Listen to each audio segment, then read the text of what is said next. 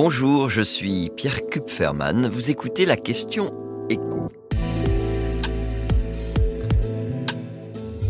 L'inflation pousse-t-elle les Français à prendre moins soin d'eux?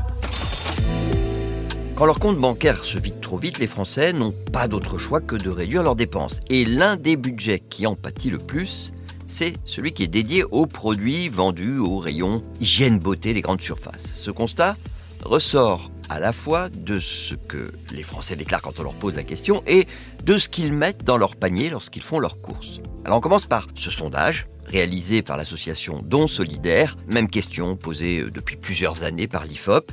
C'est intéressant depuis plusieurs années parce que ça permet de suivre les évolutions. Et donc, le constat, c'est que l'un des postes de dépenses sur lesquels les ménages ont le plus tendance à rogner, c'est le maquillage. 37% des personnes ayant répondu à cette enquête disent avoir renoncé à acheter ce type de produit par manque d'argent. Ça ne veut pas dire qu'elles n'achètent plus du tout de mascara ou, de rouge à lèvres, mais qu'elles se restreignent plus ou moins. Et si je dis qu'elles se restreignent davantage qu'il y a deux ans, c'est que la proportion de personnes qui disaient renoncer plus ou moins souvent à l'achat de maquillage, faute d'argent, eh bien cette proportion était nettement plus basse en 2021, 28% pour être précis. Et la règle vaut aussi pour les soins hydratants, les crèmes pour visage, les mains, le corps. On est passé de 19% à 26% des consommateurs qui désormais se restreignent.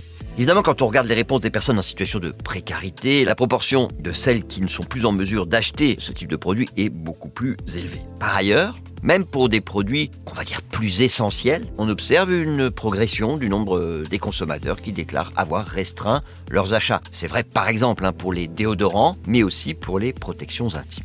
Et évidemment, dans les hyper et les supermarchés, eh bien, on peut mesurer les conséquences sur les ventes de tous ces produits c'est effectivement au rayon hygiène entretien qu'on observe les plus fortes baisses de vente en volume.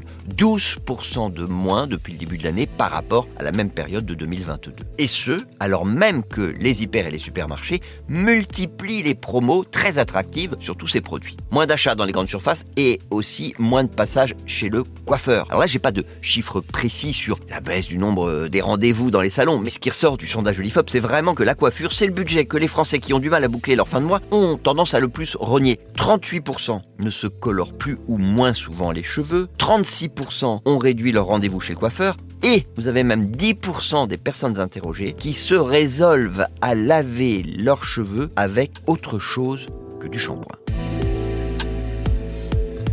Vous venez d'écouter la question écho, le podcast quotidien pour répondre à toutes les questions que vous vous posez sur l'actualité économique. Abonnez-vous sur votre plateforme préférée pour ne rien manquer et pourquoi pas nous laisser une note ou un commentaire. À bientôt